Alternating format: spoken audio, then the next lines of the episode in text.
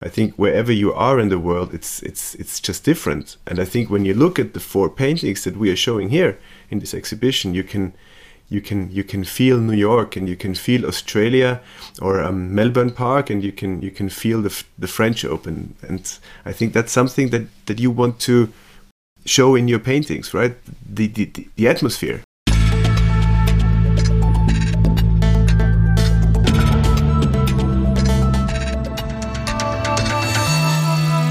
Ausgesprochen Kunst. Der Podcast mit Alexander Giese.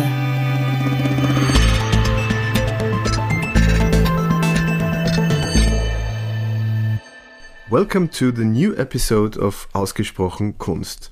As you can hear, it's our first episode um, done in English, and that has a certain reason. We are um, speaking about an exhibition um, that is strongly related to tennis, and we believe tennis is an international phenomenon and not only regional. And our artist, Laurent Ajina, is um, French speaking and English speaking. So we decided to do the whole podcast in English. The exhibition is called Grand Slam. It will be held um, and at our premises at Akademiestraße, Giese and Schweiger, from October 18 until November 6. And it will be um, it will run during the Erste Bank Open, the tournament in the Wiener Stadthalle, and it's related to those four big tournaments, tennis tournaments over the year. The artist has painted those four paintings during those tournaments, and Laurent Ajina loves tennis, and I love tennis, and that's the reason why we are doing this exhibition. And the paintings are great. Um, it's not only me and Laurent talking in this podcast. It's various guests. It's, he, we will be hearing from a from a gallerist. We will be hearing from a curator, and um, my colleague Lara is also introducing with me the whole project. For us at Giese and Schweiger, it's something um, rel relatively new as well because for the first time we, we are really showing a contemporary artist, and Laurent Ajina is, um, so to say, um, our uh, first show here at the at the gallery with a cutting edge contemporary content. So it's new for us, and um, I'm very happy that I, I was not alone um, with this um, with this uh, new uh, in this new adventure. And um, uh, on my side is, is Lara, Lara Bandion. Um, I would say art historically trained in Vienna, and I think for you it was also um, a new and exciting field. Yes, very much so. It was like uh, we started to work on the show um, in, in, the beginning of the year um, mm-hmm. um, during the um, Australian Open. So um, within this year, for me, it's it's quite astonishing what we what we have or what you have put up. And um, just just tell me quickly how how much of your classical art historical training was was of help, or was it was it completely new? Um, well, I think uh, in some ways my art historical training has prepared me quite well um, when it comes to the to the knowledge um, side of the whole process. So um, I've been able to build up quite a good foundation of art historical knowledge. I've learned about different periods, different genres, mm-hmm. different artists. So that's of course um, very important. Um, so I think I had a, a quite a good basis for approaching new art as well and new artists and yeah, I've been able to train my eye and maybe to to know what to compare um, Laurent's work to or how to relate to it. Mm-hmm. And in many ways, it was also quite new and quite different and exciting and also challenging sometimes. Mm-hmm.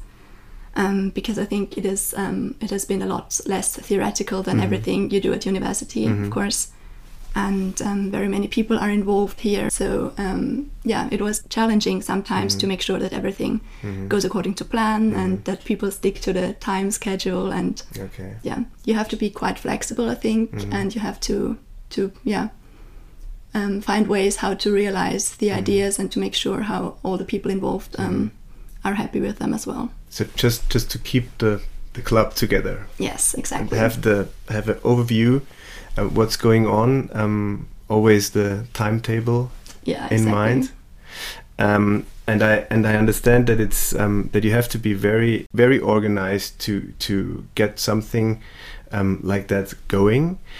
Um, and it's obviously nice to have um, partners that are also organized. So you can expect um, that kind of um, professional approach from a um, from an agency who's doing the the, the, the graphic design. But um, can you really expect that from from an artist?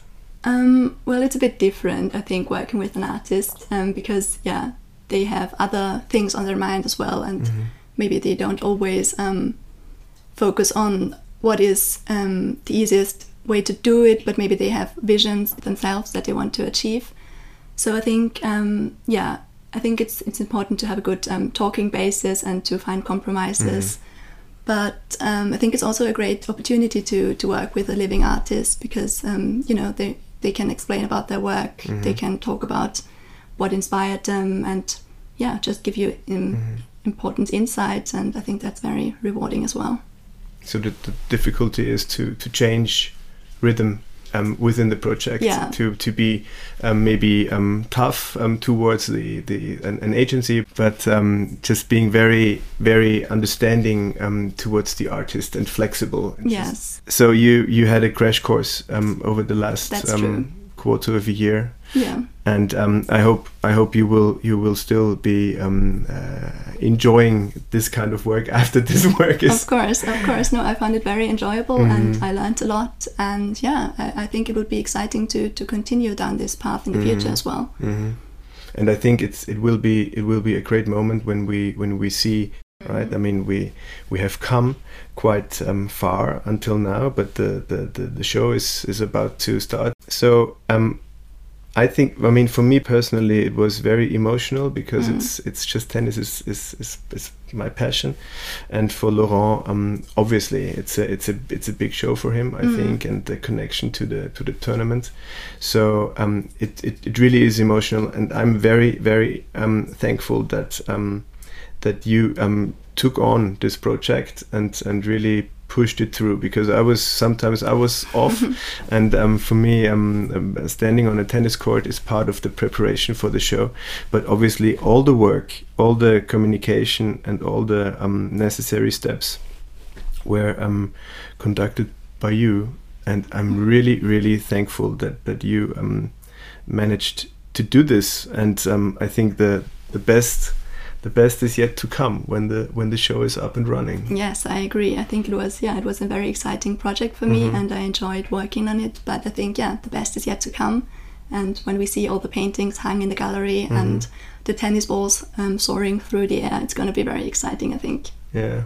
So I hope that um, a lot of you out there will will join us for the show, and um, you will come by and and look at the at the works um, by Laurent Ajina. And we start on October 18, and it will be running through the tournament in the Wiener Stadthalle. Yes. And I think that's something. It has always been a good time for me because um, when the tournament is on, I know that the players are coming to town. So um, the city is is filling up with tennis enthusiasts, and um, I know that that um, your connection to tennis until now was was um, not the closest, That's true. but um, that may change now. Yeah, I mean to be honest, I'm I'm getting in the mood to try it out. Maybe. Good. Yeah. So I you- think I, I just tried it once when I was about 11, so quite some time ago. Yeah. Yeah, S- but so it's- maybe you will have the chance during the show when we are um, um, uh, having some. I think there's going to be some some good tennis players around, so Mm-hmm. we can at least have a theoretical um, That would be a good start. Yes. session. And um, thank you very much um, to um, go through the introduction with me. Um, we will have um, further guests in the podcast. So there will be Andreas Huber. He is the um, director of the Vienna branch of the internationally active gallery um, Crone. Um, Crone is um, working in Vienna and in Berlin, reaching out to the whole world. And um, I would like to talk with Andreas Huber about the um, importance for a Vienna based artist like Laurent Ajina to be working with an internationally active gallery. Andreas, good to have you here. Welcome. Thank you very much for the invitation. Yes, and um, for me it was it was very very good when we started the the, the project with um, Laurent, um, whom I know for more than 15 years, to know um, that there is some somebody on our side, really an experienced um, gallery. And my question is, how how important is it for a Vienna-based artist like Laurent Ajina to have a gallery that is not only working in his hometown but also abroad? And how far do you reach with your gallery work? Yeah.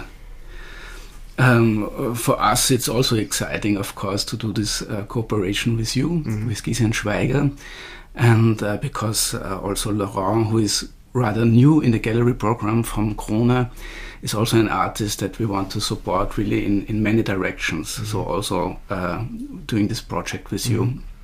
And um, well, as you said, um, Crone is based in Berlin and Vienna.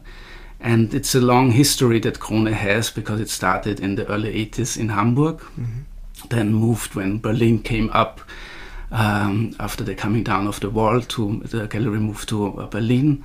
And over uh, now five years ago, they, we came to uh, Vienna. So I would say, also in terms of the artists that we represent, that we concentrate and focus on the Berlin art scene and on the Viennese art scene. So also in the terms of, of market or the market reach, our uh, let's say the, the most important uh, collectors or buyers or people that we are really close are in these German-speaking countries. But on the other hand, of course, we do we have a lot of experience of doing fairs. Uh, sometimes like six or seven a year. So I would say we also have uh, the the big and the really international market that is basically for us uh, the United States and and uh, Western Europe.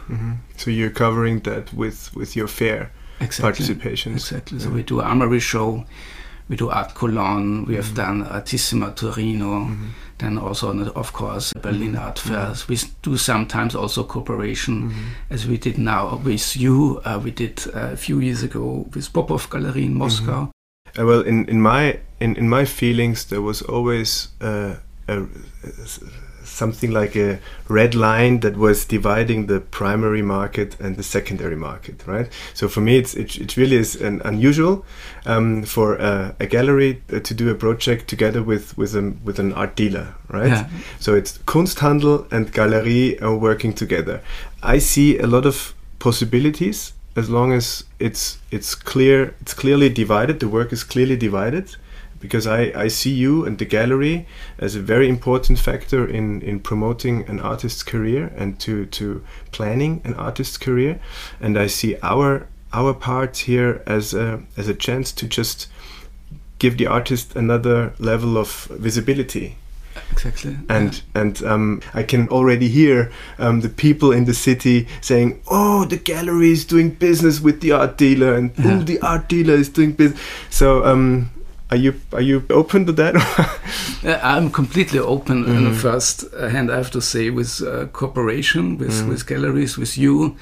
And of course, there was long the separation between primary market and secondary market. And Mm-hmm. also, as a gallerist, we often used to say that we uh, we create the art uh, with together with the artist, while you then later. 20 years, mm-hmm. 50 years later, you can mm-hmm. sell the art Yeah. that we were helping to, to produce. Mm-hmm. But in general, I have to say that maybe there was a time where uh, both sides were a bit suspicious, but mm-hmm. in these days, also with the corona crisis, I think we all have to open up and to see what kind of cooperation is possible.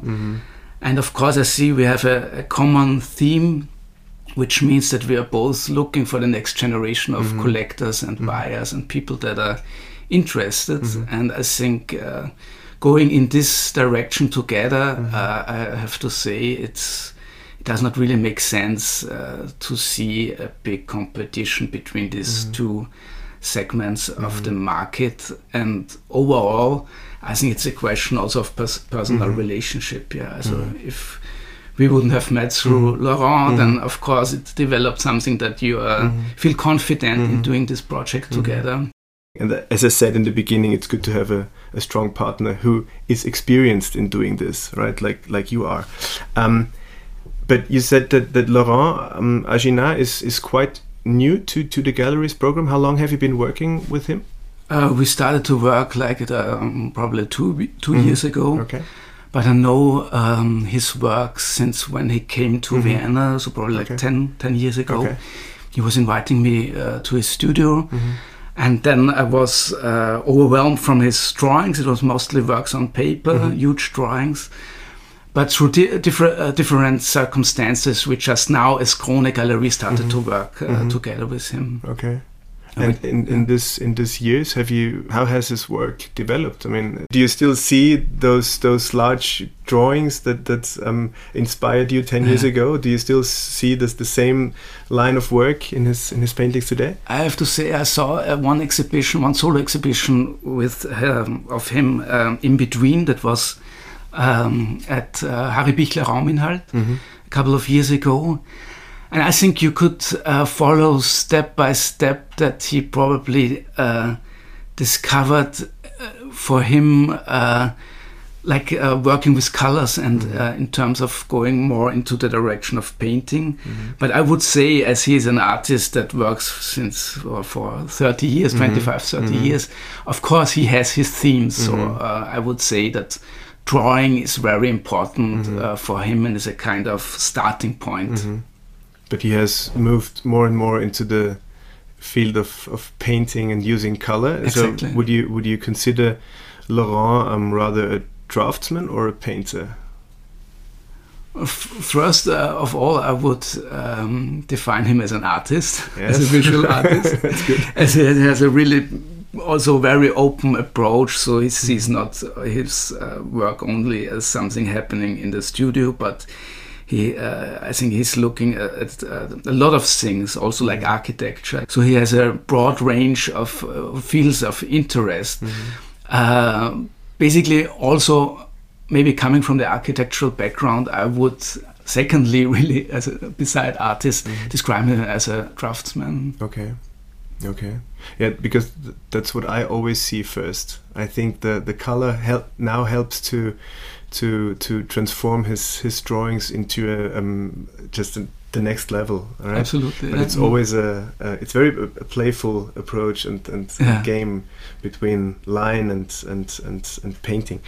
Um, so that that's great. So we are um, we are um, uh, on on one side here. Um, just just give me a quick um, insight. What are your next plans? Uh, he he draws on walls, so he can produce large wall drawings as well. So he can do a lot of things um, all over the world. So do you send him to all the different places in the world to make yeah. drawings? Right? It's uh, for a gallery, for a contemporary art gallery. It's I think one uh, very um, important point is that we are close to the production of one artist. So he needs a feedback, but he also needs some things that we uh, can organize with traveling, meeting people, and. Um, so far, we are, uh, of course, doing fairs again, like Art Cologne and Arco, probably in February.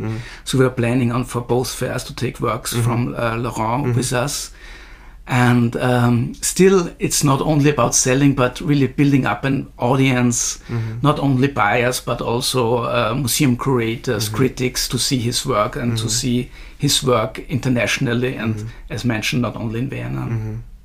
That's an interesting point. I was just um, talking to a friend of mine who has a gallery in, in, in Salzburg, Sophia Vonier, and she said exactly the same thing. It's it's it's. I mean, selling is nice, but uh, running a gallery is much more than selling artwork. It's make connecting, um, introducing to to the next um, circle of, of, of people interested in the work. Absolutely. And I, I think that that's that must be a very uh, fulfilling um, part of, of the job when you because you, you you see the artist like grow up. It's like having a, a child growing up and taking the next steps. Absolutely, yeah. So I, I, I do hope that um, um, sh- that Laurent showing here with us at Giese Schweiger is another step that you can look at, and I hope you you are proud when you see um, Laurent having this show with us.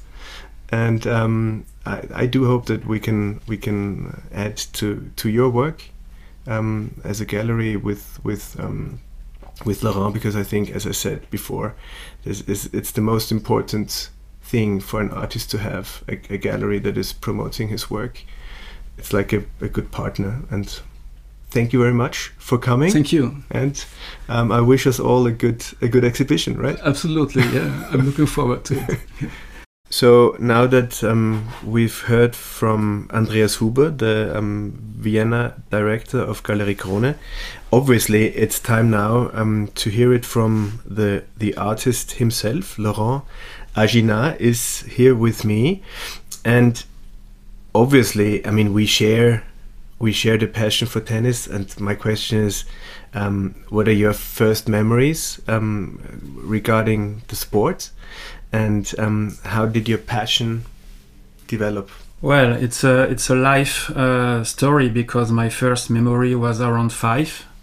I think I was I was playing with my friends in the street and we had a we were playing football I think and we had this big a huge wall uh, in the center of Paris and I, I, I started to to play tennis. Mm-hmm. I used my uh, father's racket, a, a, big and huge Dunlop racket. Uh, as big as me, and uh, I, I, started to, to play always like uh, like a, um, a routine mm-hmm. against this wall for hours, mm-hmm. and uh, we were playing with friends, and, and many times I was playing also alone, mm-hmm. and uh, I mean it was really a passion to play against this wall, and I played for almost three four years.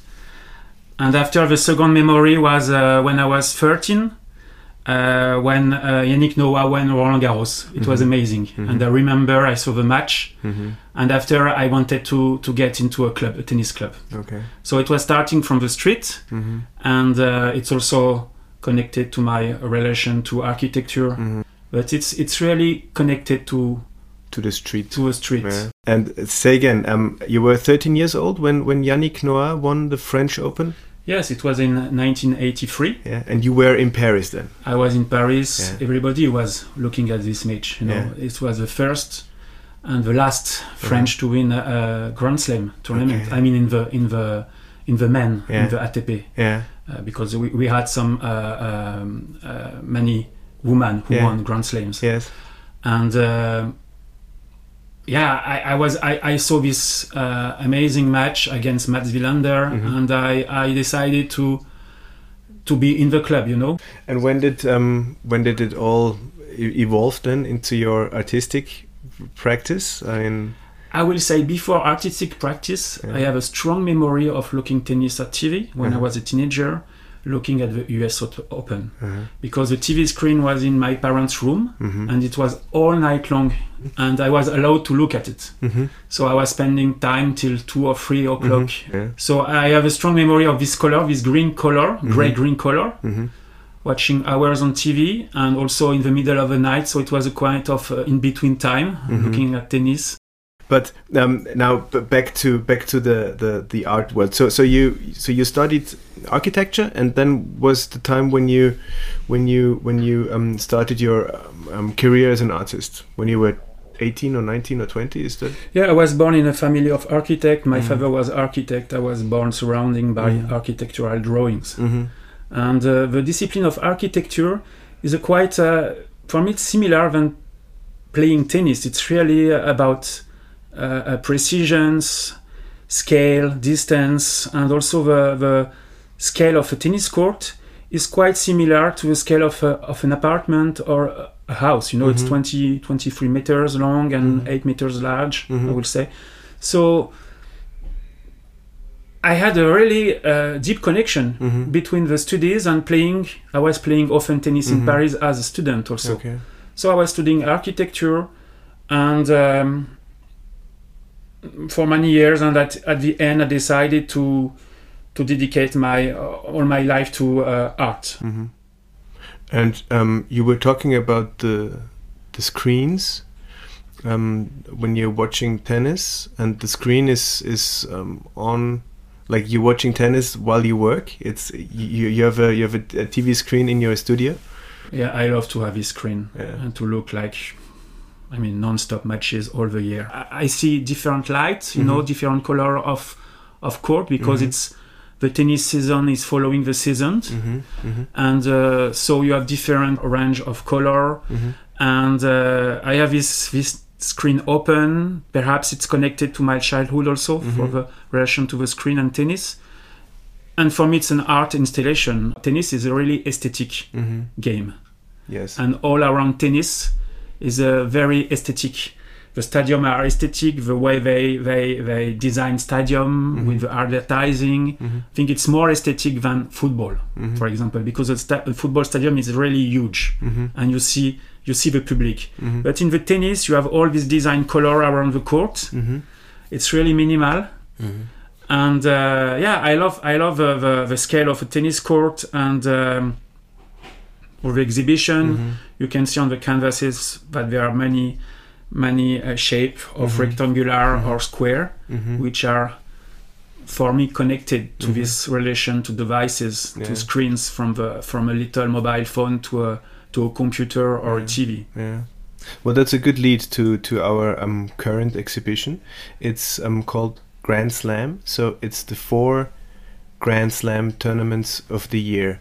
Um, how long have you been working on those four paintings? I remember when we started to Mhm. talk about the exhibition, it was more than one year ago, perhaps last, starting the winter season. Mhm. And you told me about your new space. Mm-hmm. And uh, we were playing, of course, because we, we are talking about art, perhaps when we stop playing tennis for a few minutes. And uh, yeah, I said to you, let's make this Grand Slam exhibition. And as I have these screens open in my studio, it was obvious that I will work during the tournament. Mm-hmm. So I started in last January to Mhm. work uh, on the Australian Open, Mm-hmm. and I was following every tournament. Mm-hmm. Okay, and there's a f- another a fifth painting um, for that you that we dedicate to the Erste Bank Open to the tournament in the Stadthalle.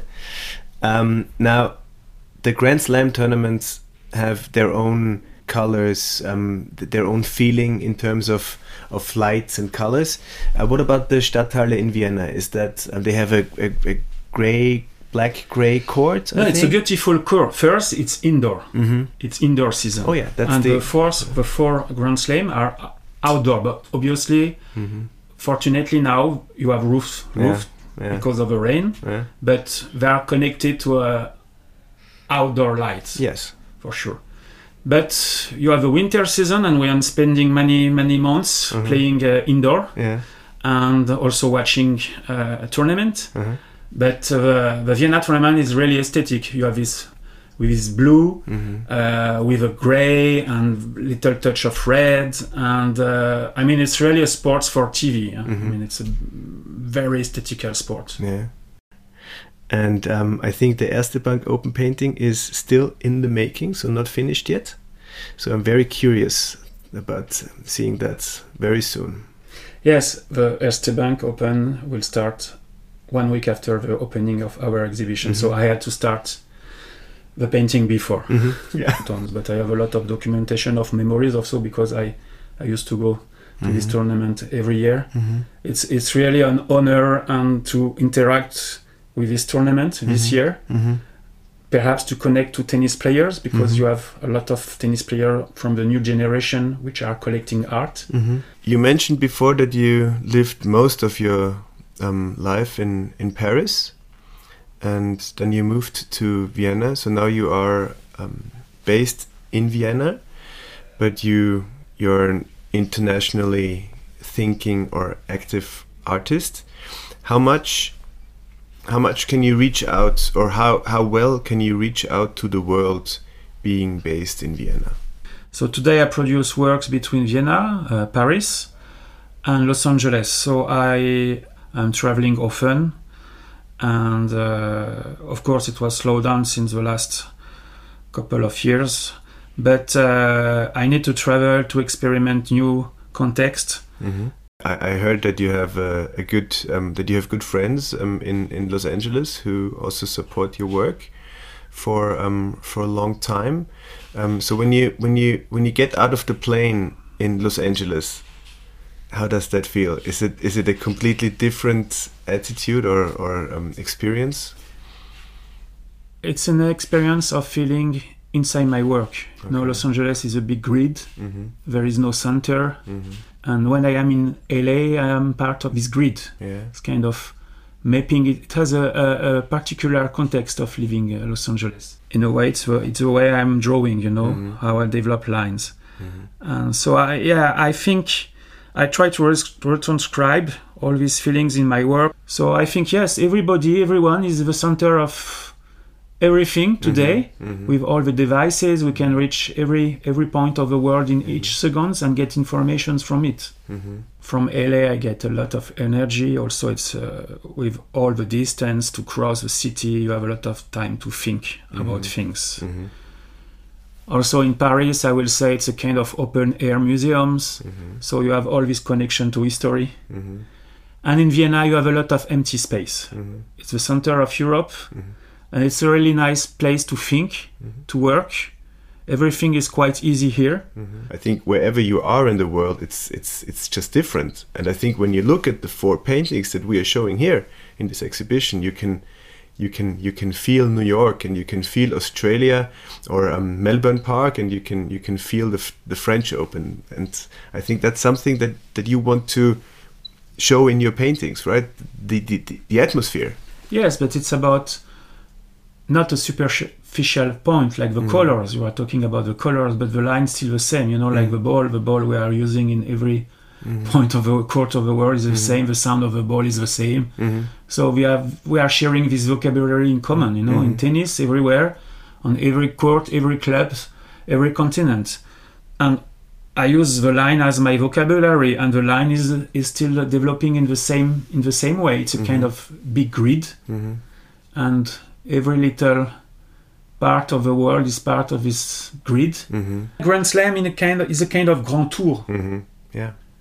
Painters used to travel since Mhm. the 16th century to Mhm. travel and to discover Europe and the Mhm. world. Mhm. And we are making a kind of grand tour Yeah.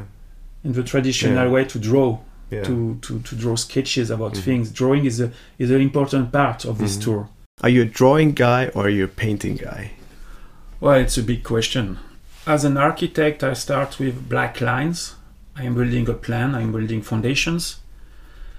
So after I'm working with layers, I am opening screens everywhere. Mhm.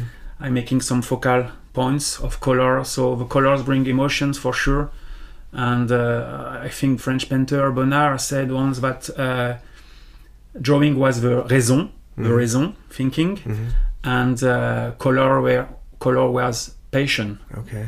And it's really I'm making the connection between the, those two. And uh, you can ent- you can enter each paintings by following a line or focusing on a little piece of color.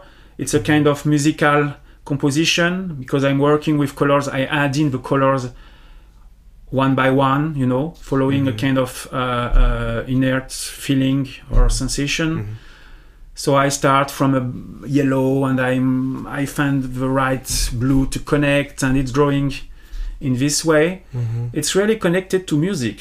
But I think that that when you when you say that you're um, bringing raison uh, and passion together, I think that's a great that's a great thought, and that I think that's something that you cannot really explain. I think you have to you have to see how it works, and that's why I would welcome everybody um, to come and see the show and your idea of combining reason and passion in one in one work. I think that's that's something that everybody should see. Thank you. Well, thank you very much. I'm sure that um, there's there's a lot of a lot of good matches um, in front of us, on and off the court. Our next guest will be Elsy Lahner. She's curator for contemporary art at the Albertina in Vienna, and I think one of her passions has always been drawing. And from the very beginning, I wanted to have her being part of the project, and I'm very grateful that um, she's here now with me. Welcome, Elsy. Um, uh, thank you for coming by. And I would like to ask you about um, the differences between um, the line and the paint, or um, a, a draftsman and the painter. Mhm. I know that your your um, speciality is uh, drawing, I think you're connected to to to drawing. Um, your position at the at the Albertina is. Can you can you quickly explain what you're doing? So, hello, thanks for, for the invitation. As I'm a curator for contemporary art in general, although I specialized on drawing when I started at the Albertina 10 years ago. And of course, there's uh, mm, discussion on what is a drawing. Uh, it changed in the in the 1960s, approximately, and um, yeah, nowadays a drawing can be almost everything. yeah. Uh, and when you think about what used to be a drawing was something done maybe with a pencil or with with um, a pen on paper. And uh, beginning in the 1960s, the line kind of left the paper and moved to the wall, like Laurent does as well. He does his huge wall drawings. It can be a trace. It can be uh, something, uh, yeah, kind of a sculpture um, in, in, in, in in the room, in a space, reacting to the space, maybe. So nowadays, when we think about, when we talk about drawing, it's about um, actually about the line yeah? and all the characteristics um, uh, a drawing might have, like mm-hmm. intimacy, maybe, mm-hmm. or um, black and white, although it is changed. huh? Mm-hmm. So you have to think about it.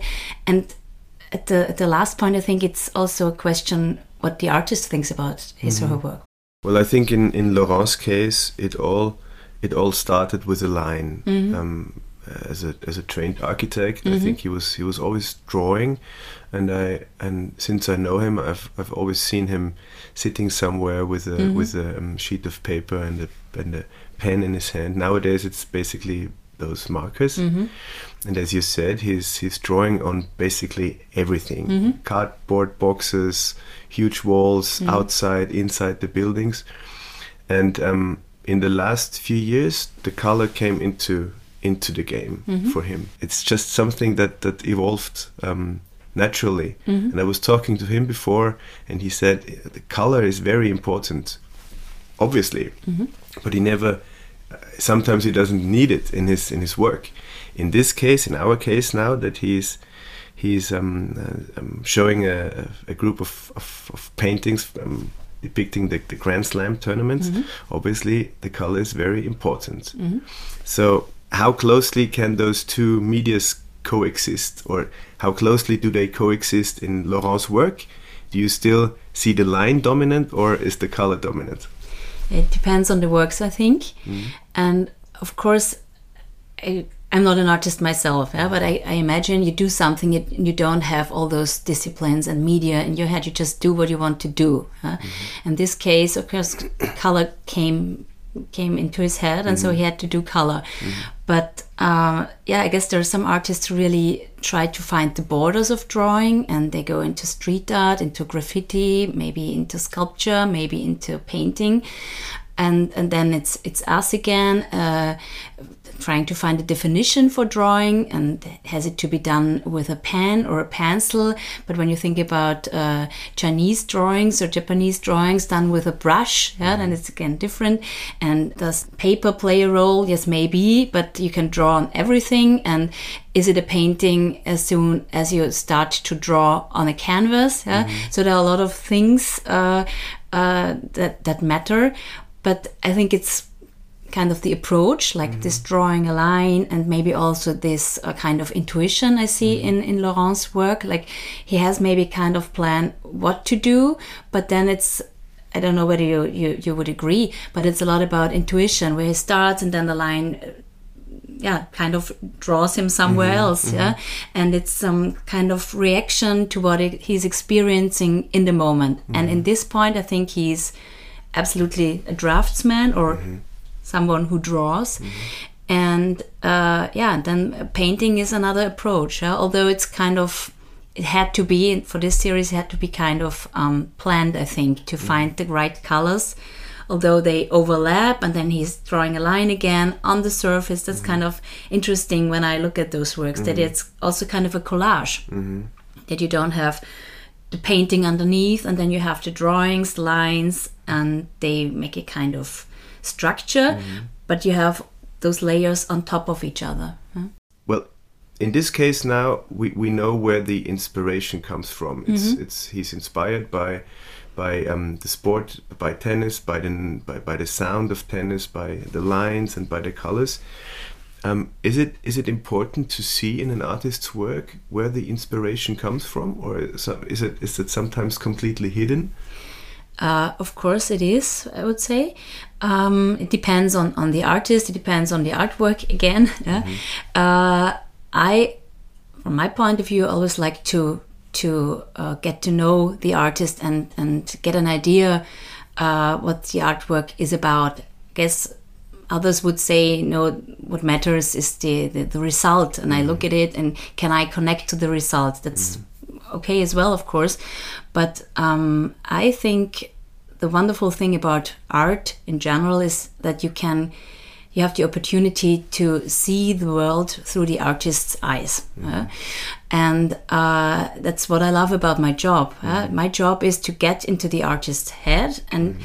Maybe try to think like him or her. In this case, I think it's it's interesting that Laurent's dealing with uh, tennis, and I have no idea how it really works. I mean, I, I played maybe once or twice, and mm-hmm. I, I, I, watched the games, but. Um, but uh, yeah, I think it's uh, anyway. It's it's uh, something you can get, and you you you can get what he sees in tennis, mm-hmm. also what you see in mm-hmm. tennis, the whole esthetics mm-hmm. of, of tennis, and why it's important to him, mm-hmm. and those different colors he uses. Mm-hmm. So I think that's something like not like a detective, but mm-hmm. somehow uh, you try to to see the world through his eyes, and uh, that's that's beautiful. I think. Do you always get into the artist's head? Is that something that that always works out? Most of the time, if if they allow it, I would say. Um, and when I think about the exhibitions I did, I always tried to do that. Mm-hmm. Yeah? Mm-hmm um, because I get a better understanding of mm. that. But maybe that's also because I'm a psychologist, mm-hmm. not an art historian. Okay. yeah? So my artists have to be alive if mm-hmm. possible. Mm-hmm. Huh? Uh, yeah. And do you think that um, that if w- when you try to understand an artist's work and when you are working with an artist and you you curate a show, um, is does it help um, the viewers or the, the, the, people who, who look at the paintings to understand it? I mean, is it um, through your with your work or your you add something to the work and you make it mm. visible? I wouldn't say I add something to work. I just provide some insight, and this, mm. this is something visitors could could want as an information, but they don't have to read the text. Mm. And I think that's something you you should offer visitors so they can gain some insight. Mm-hmm. It's not mm-hmm. really necessary, mm-hmm. but uh, as a curator, you just only, yeah, curate the exhibition and, and select the works, but you mm-hmm. also uh, have to explain them and mm-hmm. help visitors, help the viewers to to find an entrance, maybe. Mm-hmm. Yeah? It's just an offer.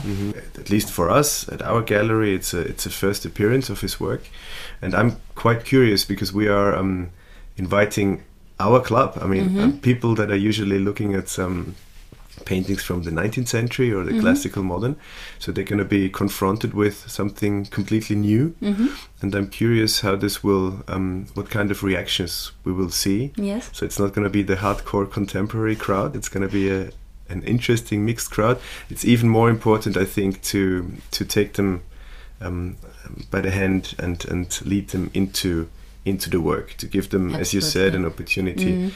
I think it's also interesting in his case to see the progress, like mm-hmm. how he started, and that he started also with tennis. He started mm-hmm. on the street, mm-hmm. uh, and uh, I think when you see when it started with a line, and now it's it's a mixture of painting and line. I, I mm-hmm. can you can relate in another way. Uh, I think it's not it's not necessary again mm-hmm because some will just look at the paintings and, and find their way. But if you see the progress and that he's coming from the line or from architecture, it's mm-hmm. quite interesting. Huh? Mm-hmm. Well, I'm curious um, to see what's what's coming next. Mm-hmm. What's up? What's up next for you? What are the projects that you're working? Can you tell us what you're working yes, on? Yes, of course I can. uh, I'm currently planning an exhibition uh, with uh, Chinese artist Ai Weiwei. Okay. Wow. It will be on, on view from the beginning of March next year. Okay. At Albertina Modern. Will he be around? Is he Yes, coming to he- Vienna? Yes, he's coming to Vienna uh, for, for the setup already, Mm-hmm. and we will meet him next week to show him the space. Okay. And yeah, it's Cool. quite So exciting. Yeah. maybe you can come by with Ai Weiwei.